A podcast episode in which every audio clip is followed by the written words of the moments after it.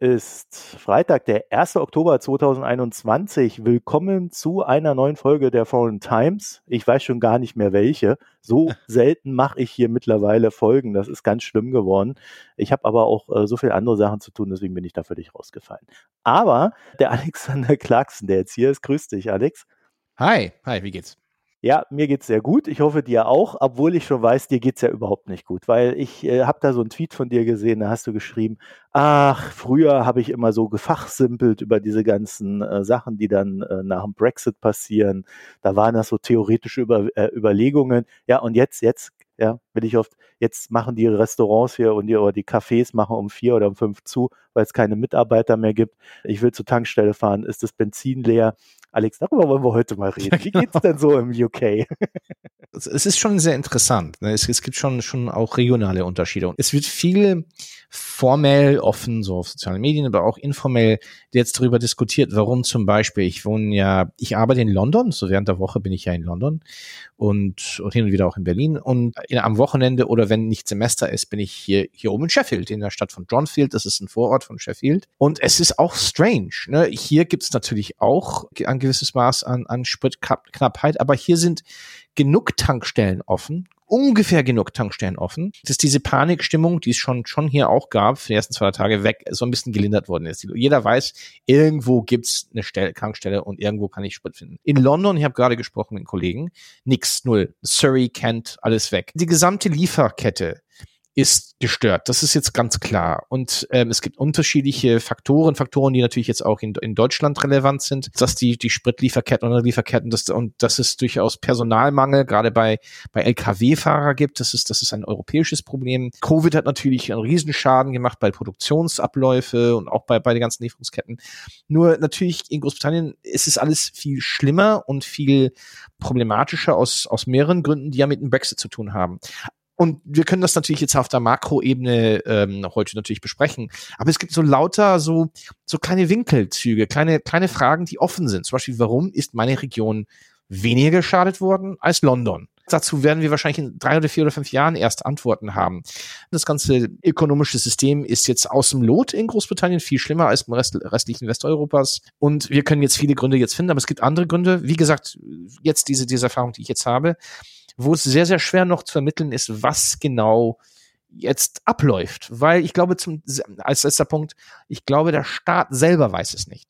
Ich glaube, das ist, das ist das Erschreckende.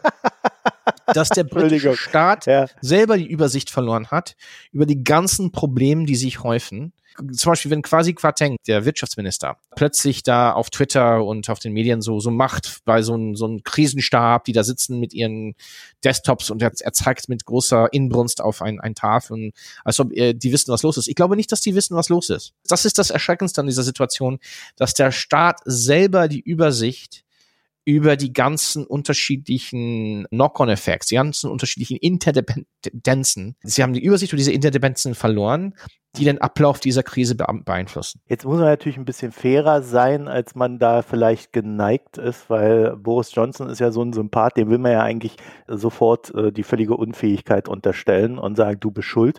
Eine zusätzliche Schwierigkeit zum Brexit, muss man ja sagen, ist ja auch, dass durch Covid die äh, regulären Lieferketten ja durchaus durcheinander geraten sind. Ja, global. Ja, also das trifft Deutschland, das trifft die USA, äh, es trifft ganz Europa und dann natürlich auch jetzt zusätzlich zum Brexit auch das UK, ne? Nee, und deswegen ist, muss man immer sehr, sehr vorsichtig sein. Dass, ich meine, wenn die britische Regierung jetzt rauskommt und sagt, ja, das sind diese globale Lieferketten, es gibt, in China gibt es jetzt Stromerzeugungsprobleme, ne? In, in, in, ja, die machen sie aber selber. Weil sie keine Kohle kaufen wollen oder aus Australien und lauter andere Gründe. Das, ich meine, und man sieht ja diese Immobilienkrise in China, das natürlich nicht akut ist, aber chronisch. In der USA gibt es unterschiedliche interne Probleme. In, in der EU gibt es natürlich lauter Fragen um Lieferketten und Produktionsstörungen. Aber ich glaube, im britischen Kontext gibt es schon mehrere Faktoren, die das Ganze verschärft haben, die durchaus mit Brexit verbunden sind. Und man kann sehr, sehr schwer das leugnen, dass das nicht mit Brexit zu tun hat. Schlicht und einfach, weil der europäische Binnenmarkt schafft auch gewisse systemische Puffer, ne? so, so gewisse, gewisse Faktoren, die in einer solchen Krisenlage es ermöglichen, diesen Riesenmarkt, diesen Arbeitsmarkt, diesen, diesen Reserve, Arbeitsreserve wirklich auf, auf europäischen Leveln äh, so zu benutzen und diese unterschiedlichen äh, legalen Faktoren, die wie zum Beispiel ein tschechisches LKW kann, wenn da plötzlich Probleme gibt in der Lieferkette in Polen, kann ein tschechisches, tschechisches LKW plötzlich rüber, Sachen rüberfahren, Sachen innerhalb von Polen fahren. Oder wenn Produkte fehlen in Deutschland, können sie aus Italien oder Rumänien rüber verschifft werden oder umgekehrt. Es gibt zum Beispiel durchaus große Produktionsstörungen, die in, die, die Bundesrepublik durchaus äh, beeinflussen werden. Diesen, das fehlen dann Halbleiter für, für die Automobilwirtschaft. Das ist auf europäischen Ebene und das wird auch die EU treffen, relativ schnell jetzt. Aber ist im spezifischen britischen Kontext sind die ganzen strukturellen Probleme ähnlich nur Brexit hat diese Puffer weggenommen. Ne? Und mhm. die Briten können nicht mehr auf diesen europäischen Arbeitsmarkt zurückgreifen. Die können nicht europäische Migranten zurückgreifen. Aber es gibt auch mehrere systemische Gründe, warum das sowieso für die Briten problematisch ist weil sie sowieso langfristig äh, gewisse migrationswissenschaftliche Entwicklungen außen vor gelassen haben. Deswegen, die Briten haben sich aus diesem Puffer rausgenommen und haben den Handel mit den ganzen Märkten um die herum massiv erschwert auch ohne diesen Grenzchecks, die sie durchaus einführen sollten, aber es nicht hinkriegen, sie einzuführen, trotz dieser ganzen Fragen um Nordirland, es sind eben diese ganzen Friktionen, die die Briten aufgebaut haben, britische Regierung aufgebaut haben, die einfach alles schlimmer machen. Ne? Mhm. Und das heißt, Briten ist wenig, Großbritannien ist weniger krisenfest und wirklich weniger fähig, mit solchen Problemen umzugehen, weil es nicht auf diesen europäischen Mechanismen jetzt nicht mehr zurückgreifen kann gibt es aber auch hausgemachte Probleme, die äh, explizit mit dem Brexit zusammenhängen. Ne? Also die jetzt, äh, wenn man mal diese Puffergeschichte weglässt, wo man einfach sagen muss, hätte es den Brexit nicht gegeben, hätten sie das Problem nicht. Ich bin mir zum Beispiel bei den äh, Arbeitern gar nicht mal so sicher, ob das nicht ohnehin ein Problem gewesen wäre in der Zeit nach Covid, weil bisschen anekdotische Evidenz hier, war letztens beim Friseur, sagt mir meine Friseurin, ja sorry, äh, ich muss den Preis schon wieder um fünf Euro erhöhen. Ja weil ich finde keine Mitarbeiter mehr für den Preis, den ich bisher gezahlt habe. Ne? Und die hat noch nicht mal so schlecht gezahlt. Ne? Das sind halt so Aushilfsjobs, wo einfach, die fehlen einfach momentan gerade. Man sieht das auch im Du hast ja auch das Beispiel gebracht gehabt auf Twitter ähm, bei den bei den Restaurants und Cafés. Da fehlen einfach die die ganzen Studenten, die vorher da so rumgeguckt sind und äh, und sonstige Leute. Und da haben diese ganzen Branchen haben jetzt Probleme. Ne? Logischerweise dann natürlich auch im UK noch mal einen Ticken schärfer wahrscheinlich. Deswegen muss man immer vorsichtig sein, weil es gibt natürlich diese extremst polarisierte Debatte in Großbritannien zwischen den mhm. sogenannten Brexiter, die die absolut radikal für den Brexit sind, und für die Remainer. Und diese, diese Debatte sieht viel vehementer aus online auf den sozialen Medien, als es im realen Leben gibt. Ich war im, im realen Leben, wenn man das wirklich ein bisschen genauer anguckt und auch die Umfragenergebnisse und die, die Daten sich anschaut. Denn diese Hardcore-Remainer und die, die Pro-Europäer sozusagen, oder Pro-EU-Leute und die Hardcore-Brexit eigentlich Minderheiten innerhalb der größeren politischen, ideologischen Sphäre. Nur sind sie sehr, sehr präsent auf den sozialen Medien und, und sind sehr präsent innerhalb, gerade innerhalb der Tory-Partei sind, sind diese Brexiter-Milieus, das, das sind nur, nur noch 100.000 Mitglieder bei den Tory-Partei, da braucht man nicht viel, um so eine Dominanz auszuüben, ideologisch gesehen. Aber das heißt, man muss immer sehr, sehr vorsichtig sein zu sein. Natürlich gibt es strukturelle Probleme. Und natürlich sind diese strukturelle Probleme auf, auf einer europäischen Ebene. Und das geht ja auch, wenn es um die Migration geht. Einer der großen wirklich ähm, frustrierendsten Aspekte der letzten fünf Jahre in Großbritannien. War die Debatte um die äh, Personenfreizügigkeit. Ne, diese Idee, dass ja die ganzen Osteuropäer kommen hier und die nehmen den Jobs weg von, von britischen Arbeitern und die drücken die Löhne runter und Personenfreizügigkeit muss weg, weil das einfach eine, eine unkontrollierte Einwanderung ist, dass langfristig die britische Wirtschaft den britischen Arbeiter schaden wird. Und deswegen müssen wir raus, um die Kontrolle über die Grenzen wieder zu erringen. Und für mich war gerade das, das Paradoxe dran, dass wenn man die demografischen Daten aus Osteuropa sich genauer ansah, und das ist 2013, und die Einkommensdaten und die Wohlstandsdaten, GDP, und, und so weiter und so fort, und sich genau ansah, auch die, auch, auch einfach anekdotisch oder einfach auch die, die Bauentwicklung bei der, bei der Immobilienpreise und Immobilienwirtschaft sah in diesen ganzen äh, Staaten und die Industrialisierungsrate und die Digitalisierungsrate. Digitalisierung in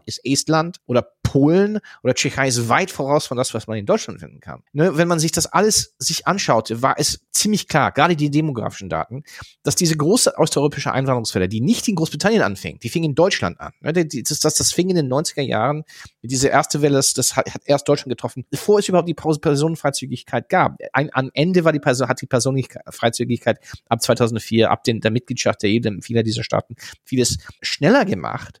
Aber die große osteuropäische Einwanderungswelle, das, das fängt 87, 88, 89 an. Wenn man sich genau demografisch ansah, war es doch klar, dass es runtergeht. Ne, die Geburtenraten gingen runter, die Einkommensraten gingen hoch. Das ist so der klassische Fall, wo die Push-and-Pull-Factor, wenn das das Einwanderung bestimmt, sich wirklich neu ausrichten. Ich meine, die, die Daten waren schon während der ganzen Brexit-Debatte klar, dass die osteuropäische Einwanderungswelle, von dem alle, oh, Angst hatten und da, da, dass das in vier, fünf, sechs, sieben Jahre wirklich langsam abflauen würde. Gerade 2015, 16, 17 fing die große ukrainische Einwanderungswelle nach Polen an. Polen hatte Arbeitsmarktprobleme, weil sie nicht keine Jobs führen können und die mussten Arbeiter aus Ukraine finden. Die Rumänen bringen jetzt auch Arbeiter aus Nepal und Vietnam und Thailand rein das war für mich das, das Wahnwitzige. Und das heißt, in, in diesem Kontext, da muss man immer sehr, sehr vorsichtig sein, wenn man sagt, es gab den Brexit und die Briten haben sich abgeschnitten von dem europäischen Arbeitsmarkt. Wovor sie sich abgeschnitten haben, ist diese Flexibilisierung, dass man gewisse Arbeiter für eine gewisse Phase reinbringen kann und die können wieder nach Hause. Diese Zirkulation. Und das hat vieles geschadet, gerade unter vieles verschärft, dass man auch in Deutschland und anderen Staaten hat, weil in Deutschland gibt es diese Zirkulation noch. Nur am Ende, langfristig gesehen, diese Frage des Fehlen von Arbeitskräfte, das ist am Ende musste für die Briten und wahrscheinlich für die gesamte EU auch eine Frage sein, müssen wir uns jetzt wieder viel mehr für Einwanderer aus der Rest der Welt öffnen, aus Nicht-EU-Staaten öffnen. Und das ist eine Debatte, die man Brexit oder nicht Brexit in Großbritannien irgendwann mal vor Augen halten musste. Ne? Weil diese ganze Debatte um die Personenfreizügigkeit hat abgelenkt von den eigentlichen demografischen Entwicklungen ne, wo, wo das eigentlich hin, hin, hinfuhr. Jetzt gibt es diesen großen Kampf, wir sonst wieder zurück zur EU, weil wir diese Personenfreizügigkeit kriegen werden und die Osteuropäer werden zurückkehren. Und die britische Regierung sagt, nee, wir merken jetzt ein Visum, diese idiotischen Visen für nur, nur drei Monate und diese Euro Osteuropäer werden zurückkehren. Die Osteuropäer kommen nicht zurück. Das war's, Leute. It's over. Ihr habt einfach etwas viel schneller gemacht, das sowieso sich ab, ab entwickelt hat. Und da muss man, wie gesagt, sehr vorsichtig sein, weil, weil diese Debatte, ist, das, das stimmt bis zum gewissen Grad, dass der Brexit da sehr wichtig ist, aber es gab, wie gesagt, diese strukturelle Faktoren, die man vor Augen halten muss, dass eigentlich in Großbritannien einfach verschärft worden sind durch, durch Brexit, aber die gesamte EU jetzt Mhm. Irgendwann mal umfassen wir das, wo wir uns alle irgendwann mal fragen müssen, können wir immer noch Festung Europa sein und die ganzen Nicht-EU-Leute raushalten und immer noch eine funktionierende, moderne Wirtschaft weiterführen können? Ja gut, das ist ja so eine ganz schwierige Debatte, ne? wo man dann äh, als erstes ja immer hört, ja, ja, Fachkräfte wollen wir natürlich schon haben und dann müssen wir wie die Kanadier da so ein Punktesystem entwickeln und so weiter und so fort stellt sich halt immer wieder mal raus, dass es eigentlich gar nicht so sehr um die Fachkräfte geht, sondern eher darum, dass halt keiner Bock hat, irgendwie Müll weg, wegzuräumen. Mhm. Und die Leute, die dann äh, die teuren Jobs haben, äh, äh vielleicht einen etwas niedrigeren Preis zu massieren, als das ein Einheimischer tun ja, würde das und so weiter. Aber das, dieses, ja? diese ganze Konzept der Fachkraft muss umgedacht werden, sowieso, mhm. muss um, neu gedacht werden. Weil am Ende, äh, das ist diese, das ist durchaus erstmal, ist es natürlich sehr von dieser super bürgerliche, äh, meritokratische, so, so, so Mythos, dass es gewisse, gewisse Arbeiten sind, sind so Fachkraft, haben Skills, ne, die, wo man gewisses können muss und etwas erlernen und äh, eine Lehre machen und andere Arbeiten sind einfach ohne ich meine, es gibt ein lauter Arbeiten, die jetzt ohne keinen großen sozialen Status haben, wie ganz ehrlich gesagt bei der Müll- und Recyclingwirtschaft, das ist Wiederverwertungswirtschaft, das sind oft hochkomplexe Arbeitsgänge, wo man manchmal eine Ausbildung braucht dafür. Ne? Und es ist eben auch die Frage, ja, okay, wenn man die Fachkräfte nicht findet, sollten wir vielleicht ungebildete Einwanderer reinbringen und sich hier ausbilden. Das ist auch ein mögliches Modell. Und das ist, was mit den syrischen Flüchtlingen gemacht worden ist. Deswegen ist diese Integration eigentlich nicht relativ okay bei den Syrern, weil die Regierung aus diesen, die plötzlich diese Paranoia hatte auch diese eine Million Leute, die, die, die gehen nicht zurück. Wir müssen die integrieren. Verdammt nochmal, wir müssen sie schnell eine Ausbildung geben, sodass sie irgendwie Jobs finden. Und ja, und mir meine Rente finanzieren, ne? Ja. Also das ist ja das Wichtigste. Also mir zumindest. Oder, oder auch den, den, den Deutsch-Türken der dritten Generation, der auch seine Rente bezahlt werden muss von einem Syrer ja. oder Jemeni. Ne? Ja. Das ist ein Zyklus. Und die Debatte in Großbritannien, äh, ich finde, Brexit ist, wie es so strukturiert ist. Ich glaube, es gibt durchaus gute Argumente fürs Brexit, für Europa, für die EU. Aber wie es so strukturiert ist, ist hat es keine langfristige Zukunft. Irgendwann, mhm. und das sieht man schon, die britische Regierung wird sich gegen den Mauer der Realitäten kommen und wird vieles ändern müssen. Aber ist das jetzt der Moment, wo allen klar wird, jetzt muss sich etwas ändern und die Schritte müssen doch in eine andere Richtung äh, gegangen werden, als man sich das noch in der ideologischen Debatte erhofft hatte? Aber jetzt muss ich Churchill ähm, zitieren. Ja, was okay. Brexit ist. Und da gibt's diese Rede, als die britische Truppen und die amerikanische Truppen in äh, Sizilien gelandet sind. Ja. 43, glaube ich, war das. So, it is not the beginning of the end, but it's the end of the beginning. Und auch wenn es okay. wirklich schwer ja. wehtut, und es sind fünf Jahre von diesem Stuss in manchen Hinsicht, das wird weitergehen. Jetzt ist der Punkt, wo langsam das, was abstrakt war, konkret wird und wo schlicht ein, einfache Realitäten nicht aus dem Weg gegangen werden müssten, weil sie einfach vor Augen sind. Jetzt die britische Regierung kann zum Beispiel, ist kann immer noch strukturell unfähig, ein funktionierendes Grenz- und Güterkontrollsystem aufzubauen gegenüber die EU. Können sie einfach nicht. Hätten sie mit der Planung im November 2016 angefangen, nachdem es klar war, dass Großbritannien aus dem Binnenmarkt austritt und aus der Zollunion, hätten sie dann angefangen und Personal aufgebaut und vier, fünf Jahre Aufbau, ja, dann wären sie jetzt völlig dazu fähig, vielleicht auch auf effiziente Art und Weise Güter zu kontrollieren. Nur, das haben sie jetzt verdaddelt aus mehreren Gründen, weil sie einfach nicht die Realitäten äh, zugeben wollten, dass das jetzt alles Geld kostet und mehr Staat braucht. Und jetzt eiern sie immer noch rum mit diesem Aufbau dieser Infrastruktur und haben immer noch nicht genug Personal. Und dann kam Covid. Und jetzt sind sie wirklich, es ist für mich sehr fraglich, ob der britische Staat überhaupt fähig ist, seine Grenzen zu kontrollieren, wenn es um Güterkontrollen geht außerhalb der EU oder um den Protokoll gegenüber Nordirland. Also es das heißt also, diese verfahrene Situation jetzt führt eigentlich nicht dazu, dass jetzt die notwendigen Schritte gegangen werden. Ich bin eigentlich relativ optimistisch in der mittleren, mit mittleren Frist oder langfristig. Ja, du warst ja auch schon optimistisch, als der Brexit da war. Da hast du gesagt, ja, das wird schon besser werden, als wir dachten. Ich glaube, wo, wo ich falsch lag, ist, dass wir den Chaos aus dem Weg gehen konnten dass die das, okay. dass die wirklich das Ganze sich anschauen würden und sagen, weißt du was, das ist keine tolle Idee und wir werden irgendwie einen Kompromiss äh, finden. Aber ich, ich finde, was ich gelernt habe, ist, am Ende müssen, das sieht man bei vielen Staaten, vielleicht auch bei der Eurozone-Krise, müssen Staaten faktisch gegen die Wand gefahren werden, bevor, irgendwie, mhm. bevor der Kurs wirklich neu ausgelotet wird. Ich denke, was mich optimistisch macht, aber machte mich auch vor drei, zwei, drei Jahren optimistisch, ist, das wirklich, deswegen mache ich immer diesen Witz, Witz und ich meine das nur sehr auf sehr spezifische Art und Weise. Ich sage nicht, dass das irgendwie vergleichbar ist an, an die späte Sowjetunion der gesellschaftlichen und ökonomischen Realität. Bei weitem nie. Nirgendwo in der Nähe. So schlimm. Oh mein Gott, das, das sage ich nicht. Aber ich denke, das eine, wo ich diesen spät, das ist die spätsowjetische Großbritannien-Witz mache, ist, dass alle rezitieren diese Slogans, aber jeder weiß und sagt mehr oder minder privat, dass, es, dass das nicht funktioniert. Blödsinn. Ja, also du meinst mehr das Strukturelle dahinter, ne? Deswegen kam dieser Optimismus auch vor zwei, drei Jahren. Und ich denke, dass da, da, dazu stehe ich noch. Die Erkenntnis, dass es nicht funktioniert, ist schon da. Nur das Problem ist, ist, dass die Leute, die wirklich an den höchsten Ämtern sitzen, haben ihren gesamten Ruf darauf aufgebaut, dass sie darauf aufgebaut, dass sie ähm, die Brexiter waren, die Leute Menschen, die Brexit ermöglicht haben. Ihre ganze politische Karriere ist darauf aufgebaut jetzt. Und es ist sehr schwer für jemand wie Johnson oder Gove zu sagen, auch läuft nicht. Aber geht man dann eine Stufe niedriger, auch in der eigenen Partei, sagen viele hinter der Hand sozusagen, oh, okay, müssen wir vielleicht. Aber am Ende tragen sie es ja trotzdem mit dem Blödsinn. Das ist eben das die Frage für die EU, ne? Die tragen den Blödsinn mit. Also da gibt es diesen ach, englischen Begriff, ist Off-Ramp die finden keine Brücke raus. Es ist wie ein Auto, das einfach in eine Sackgasse reingefahren ist und weiß nicht, wie, wie es mehr raus kann. Jeder weiß, dass es aus der Sackgasse raus muss, aber keine kann wirklich einen Weg finden, um aus dieser Sackgasse rauszukommen, ohne die gesamte Partei und einen großen Teil der, der, nicht nur der politischen, aber auch Teilen der Teilen der bürokratischen, der administrativen Elite von Whitehall, die, die, die Bürokratie drumherum, das sich aufgebaut hat. Das sind viele Menschen, nicht nur die Politiker sind, aber durchaus auch Beamte und auf höherer Ebene, die darf dazu ihren, ihren Karriere darauf aufgebaut hat, den Brexit zu verwalten. Aber jeder weiß, dass es nicht funktioniert und keiner weiß, wie, wie, wie sie rauskommen können. Deswegen, ich bin nicht, wie gesagt, wenn ich sage, ich bin mittel- oder langfristiger Optimist, ich bin kurzfristiger Pessimist. Das war immer auch der Spruch. Mhm. Das wird schon eine Weile dauern, bis das Ganze wirklich verdaut werden muss, muss durch ein System und es könnte auch schl schlimmer werden, bevor es besser wird in der Hinsicht. Okay, du machst mir jetzt aber irgendwie nicht gerade Hoffnung, dass das dann auch demnächst erfolgt. Das heißt, über welche äh, Zeitschiene reden wir denn da, dass es eine, eine Besserung im UK? Also wir, wir reden ja über mehrere Sachen. Ja. Ne? Also so, so die Nachwirkungen von Covid, das wird sich jetzt halt ähm, über die nächsten ein, zwei Jahre regulieren.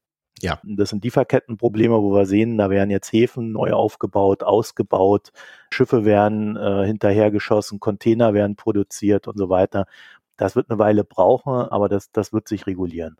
So eine Schiffsfabrik zu bauen, naja gut, ähm, das dauert dann natürlich auch. Also im schlimmsten Fall mal drei Jahre. Ich glaube auch, es, es wird wahrscheinlich viel mehr Nearshoring geben. Ich glaube, diese EU-strategische Pläne, alles wirklich näher an der EU reinzubringen, das sollte man durchaus ernst nehmen.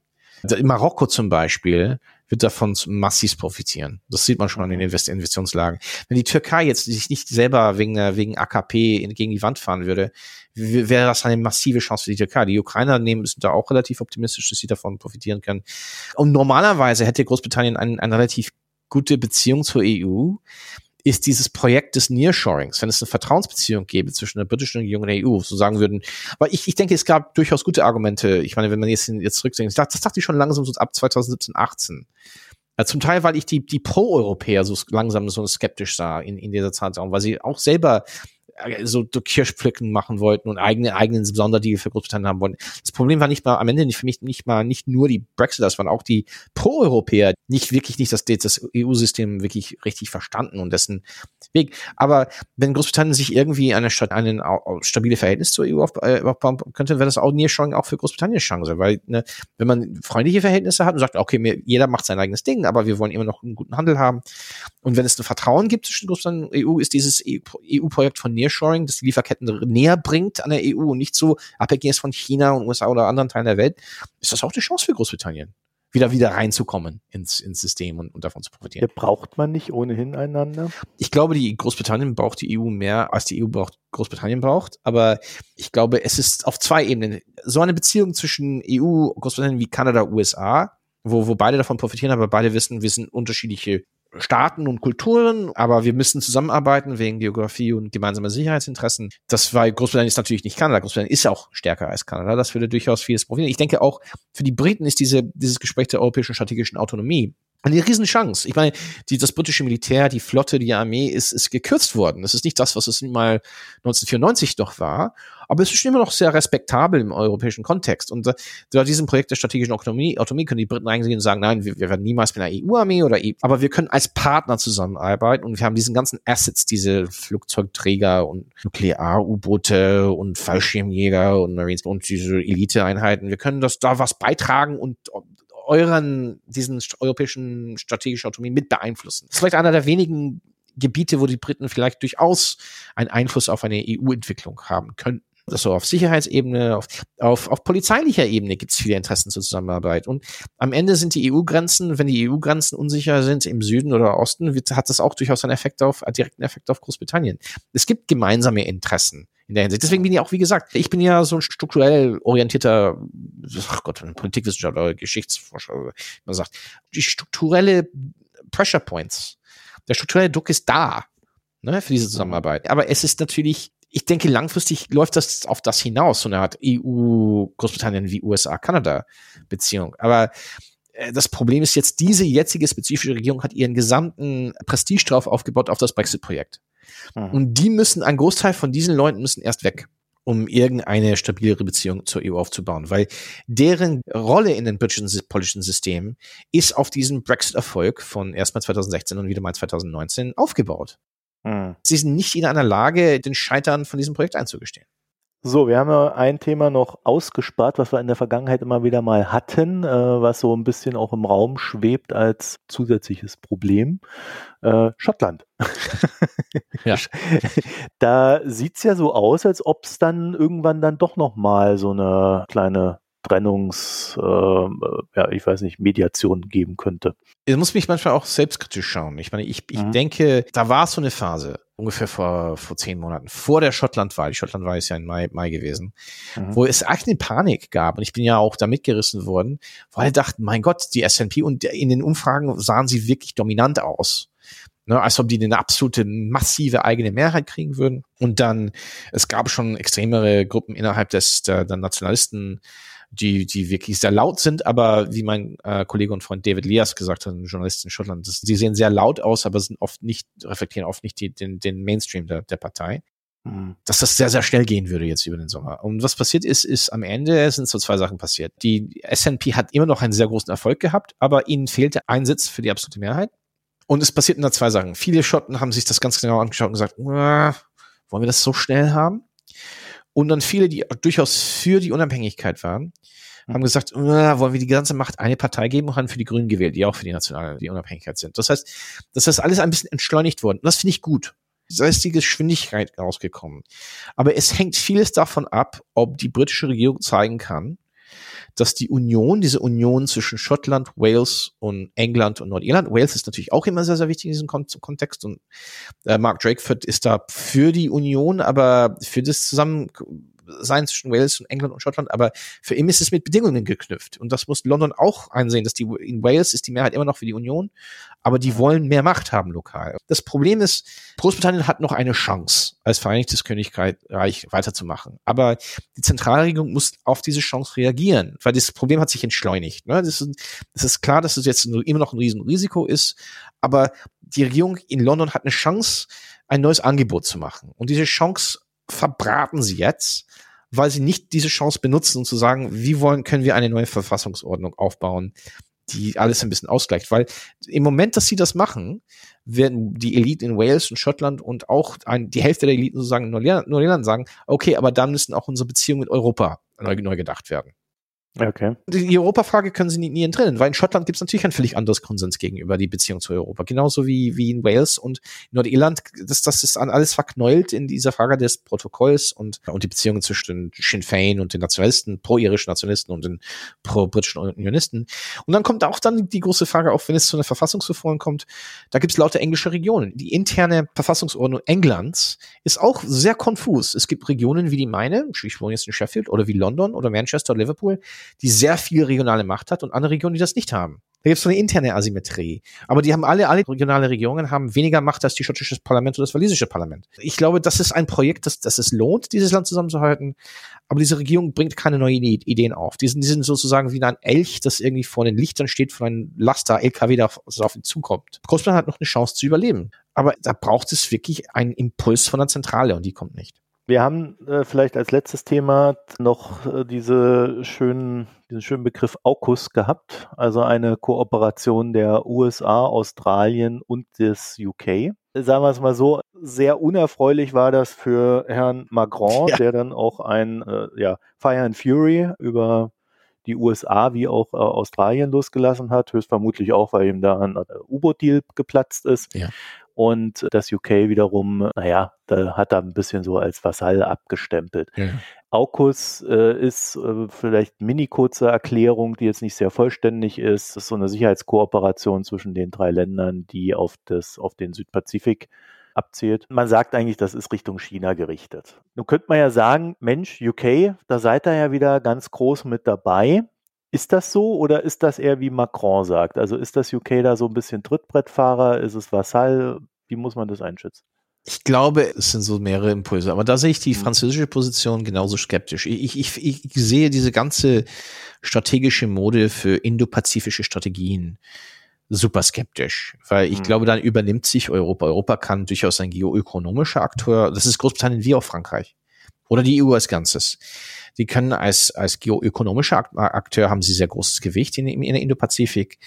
Aber Indo und Indopazifik als, als Konzept ist auch dämlich. Ich meine, hier ist es die Indische Ozean und Pazifik, da werden lauter unterschiedliche Regionen zusammengewürfelt. Am Ende ist es, geht's, geht's gegen China. Mhm. Und ich glaube, da kann Europa durchaus erhebliches geoökonomisches Gewicht haben. Die Franzosen kamen, weil sie so 1,6 Millionen Bürger da haben, unterschiedlichen Inseln und, und Basen und durchaus gewisse äh, militärische Einrichtungen haben, können sie durchaus als Juniorpartner fungieren. Aber die Idee, dass die Europäer oder die Franzosen oder Briten alleine eine führende Macht sein können oder, oder einen Einfluss auf dieser Ebene aus, ausüben können, ist einfach für mich sowas von dämlich. Mhm. Weil, ich meine, am Ende, wer sind die zentralen Akteure in der Region? USA, China, Japan, Vietnam, Indonesien, Australien, Indien.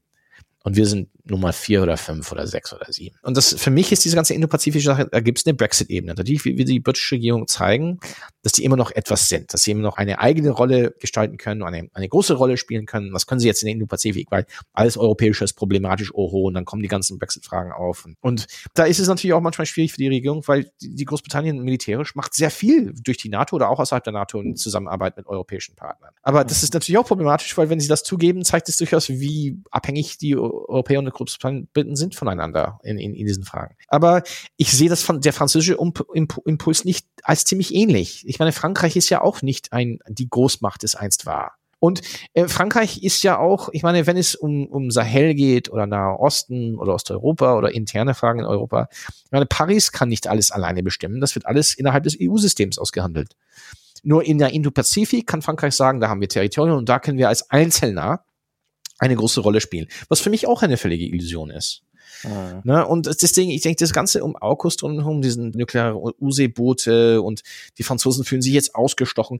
Da sehen die, ich vermisse die Briten und Franzosen wirklich ähnlich unrealistisch. Und die Franzosen hatten eine unrealistische Idee, dass sie eine, eine zentrale Rolle spielen konnten in der australischen Sicherheitspolitik. Der Moment, wo die Amerikaner auftauchen und sagen, wir können etwas Besseres liefern oder anderes liefern, das ist, USA ist für die Australier das der zentrale Akteur. Und die Briten sind da ja Trittbettfahrer, weil die, die, die, der Teil der Technik wird in Großbritannien hergestellt und geht zurück auf britischen Designs. Das ist ein tolles Armsdeal, das ist ein tolles Waffendeal für die Briten. Das ist okay, hier gibt's Arbeitsplätze, deswegen ist super. Mhm. Ja, gerade hier in Sheffield bei Forge Masters. Aber die Briten, ich meine, es ist nicht so, dass die Briten da auftauchen werden oder mitbestimmen, was da strategisch läuft. Sorry. Also dieses, ne, und das ist die mit Five Eyes und auch mit diesen ganzen Fragen der, der Kooperation. Und was mich ärgerte an der ganzen Debatte ist, dass es so eine Ablenkung von der zentralen Frage. Zentrale Frage für die Briten haben wir ja besprochen, inwieweit können sie in Zukunft ihre Beziehung mit Europa auf eine stabile Art und Weise, auf eine stabile Basis aufzubauen. Und ich denke, es ist unausweichlich, dass es eventuell zu so einer Art Norwegen, Norwegen, europäische Wirtschaftszone wie die Schweiz oder so, es wird, Ukraine irgendwie in dieser Richtung, ne? Mhm. Dass die Großbritannien wie die Schweizer, Ukrainer oder Norweger irgendwie sehr, sehr verflochten sind mit dem EU-System, aber immer noch irgendwo auch ihren eigenes Ding machen. Aber die, dazwischen gibt es eben diese ideologischen Blocks, das wird eine Weile, viel lange Weile dauern, bis das wirklich dahin kommt. Aber diese, diese ganze Indo-Pazifik-Frage ist ja auch für mich auch eine Ablenkung für die EU und Franzosen. Ne? Die EU und Franzosen haben nie, es gibt dieses sehr komplexes EU-System. Ne? Es gibt die EU selber und dann gibt es den, den Wirtschaftsraum und lauter Grenz- und Assoziationsabkommen mit allen Staaten drumherum und auch eine Art europäische, wenn man so sagen will, wirtschaftliche, soziale und auch zum Teil auch militärische Einflusssphäre, die tief in der, ins Inneren Afrikas durchdrückt und, und auch Großbritannien mit einfasst und Norwegen und so. Eine wirklich strategische Debatte in, in, innerhalb der EU über, wie wollen wir das strukturieren? Wie wollen wir das weiter ausbauen? Das sieht man zum Beispiel am Westbalkan. Da ist wirklich ein, ein völliges Fehlen an strategisch Denken über was, was wollen wir langfristig mit diesen Westbalkanstaaten machen. Ich glaube, langfristig ist besser, am besten, wenn sie wirklich in der EU eingegliedert werden. Aber natürlich gibt es lauter Probleme, wenn man Bosnien dann plötzlich im Europäischen Rat, das kann ich auch verstehen. Oder Fragen wie Tunesien. Ne, in Tunesien gab es Hoffnungen auf Demokratie. Das ist natürlich jetzt umgeworfen worden von den Präsidenten, der so eine Art Auto-Eigenputsch durchgeführt hat, obwohl er keinen wirklich keinen wirtschaftlichen Plan hat und das Ganze gleitet jetzt ins Chaotische. Ne? Und die EU hatte wirklich ich meine, die hätten Tunesien mit Geld überschütten können und alles tun müssen, um diese Demokratie zum Erfolg zu bringen. Genauso wie bei den osteuropäischen Demokratien. Aber dann oft sich die Frage, die osteuropäischen Demokratien, die wie Rumänien oder Bulgarien oder, das ist sehr hochkorrupt und problematisch, aber es gab diesen Integrationsangebot. Wenn wir in Nordafrika, das sind auch Staaten, die an uns an, angrenzen, auf stabilen Verhältnissen aufbauen können, auf ein stabiles Verhältnis zur EU und interne stabile wirtschaftliche Verhältnisse, was für ein Integrationsangebot machen wir an denen? Wir können nicht so weitermachen, als ob das so neokoloniale Verhältnisse sind. Da sagen die Algerier sowieso auf. Und da gibt es kein solchen Angebot. Und das ist und deswegen, da kommt es auch zurück zu Sachen, dass diese indopazifischen Sachen und China, das ist eine Ablenkung von der zentralen Frage Europas. Diese EU-Struktur ist die dominante Struktur in dieser Region. Mhm. Es baut alles um sich an herum. Großbritannien baut es herum, wo die Briten wieder raus wollen, werden sie wieder reingezogen. Norwegen, Ukraine, Türkei, all diesen Staaten. Ne, und dann muss irgendwann mal schon eine Frage werden, das kann nicht so weitergehen, dass die EU einfach sagt, ja, ihr müsst alles umbauen, aber wir geben euch nichts. Was ist der Integrationsangebot, wenn es nicht Mitgliedschaft ist? Und das ist eine Frage, die Großbritannien mit Ukraine, mit Norwegen, mit Schweiz, mit Tunesien, Marokko, Türkei, diesen ganzen Staaten verbindet. Da ist, das ist eben zum Beispiel, natürlich gibt es Brexit und EU als einzelnes Problem, aber es ist Teil eines, wir haben vieles aus der britischen Perspektive gesprochen, aber aus der EU-Perspektive gibt es eben diese strategische Frage, die einfach in der Luft gelassen wird, weil das wirklich sehr viele schwierige Fragen eröffnet über die Beziehung der Europäer, der EU-Europäer mit der Welt um sich herum. Und dieser ganze Kram um Indo-Pazifik, yay. Aber Leute, das ist nicht für uns die zentrale Frage. Das ist vielleicht für die Amerikaner die zentrale Frage oder Australier, aber nicht für die Briten, Franzosen, EU-Europäer als ganz. Aber ist nicht das Problem bei den Briten, dass sie sich vielleicht etwas zu groß wähnen? Ja, ja, wo das, ich glaube, auch ein Generationenproblem ist. Mhm. Ich meine, wenn man jetzt die Generation betrachtet, und das, das, ich meine, Macron ist so, ich bin so alt wie Macron, ich meine, das ist auch zum Teil Generation, ich bin, ich meine, ich bin Wendekind, das, das gab, da gibt es kein Äquivalent im, im Britischen, aber das ist unsere Generation, die Kids waren und wir können uns noch irgendwo an, an, an einem Kalten Krieg erinnern, aber sind so, so jünger gewesen, als die Mauer gefallen ist und dann Teenager und aufgewachsen in den 90ern. Das ist eine sehr, sehr deutsche, osteuropäische, deutsche Generationenerfahrung. Ich glaube, das, und Italien hat, ist was ähnliches mit dem Zusammenbruch des Systems, aber das findet man weniger in ganz am Rest von Europa. Mhm. In Großbritannien ist, ist, ist so diese dominante Generationenerfahrung, sind diese Leute, die ein bisschen älter war, sind. Das ist die Leute, die alle an Schalthebeln der Macht sind. Die sind alle Studenten gewesen und Teenager in den 80er Jahren, haben Thatcher erlebt. Ne? Thatcher, das war dieser große Versprechen der Wiederkehr äh, britischer Größe durch mark marktwirtschaftliche Reformen und Aufrüstung und eine große globale Rolle. Diese ganzen Schlagwörter, die wir heute hören, haben Thatcher und dann auch Blair auf seine Art und Weise einfach immer wieder benutzt, um diese, dieses britische Gefühl der, der, der einer globalen Rolle aufzubauen. Und ich glaube, das ist auch ein Generationenproblem. Diese Generation muss weg. Ich glaube, jüngere Briten wie Millennials und die Zoomer und so, das, ich glaube nicht, dass dieses Großmachtdenken so verpflanzt ist. Ich glaube durchaus, ist es auch ein Generationenproblem. Man muss erstmal diese Generation verdauen, die müssen weiter. Aber in Großbritannien, das sind Leute, die jetzt langsam ins System jetzt hochkommen, die stehen irgendwo ein bisschen dazwischen. Die Leute, die jetzt mhm. spät 30er, frühe 40er, die denken immer noch in diesen Sinn, Großmachtsdenken gibt's durchaus da verflochten, aber durchaus ein, auch ein Gefühl der Schwäche. Das ist durchaus viel stärker vorhanden. Vielleicht durch die Erfahrung des Irakkriegs und Afghanistankriegs. Gerade wenn man nicht so viel in der politischen Elite, aber in Militär oder im höheren Beamtentum. Viele Leute, die später 30er, frühe 40er waren, sind Leute, die Irak in Afghanistan durchgemacht haben, Wirtschaftskrise, Finanzkrise. Das sind Leute, wo ich denke, da ist vielleicht eine realistischere Sicht der Dinge da, aber mhm. immer noch eine Art Zögern zu sagen, wir, wir sind nicht mehr das, was wir mal waren. Ich glaube, das, das, das, das, das braucht noch Zeit.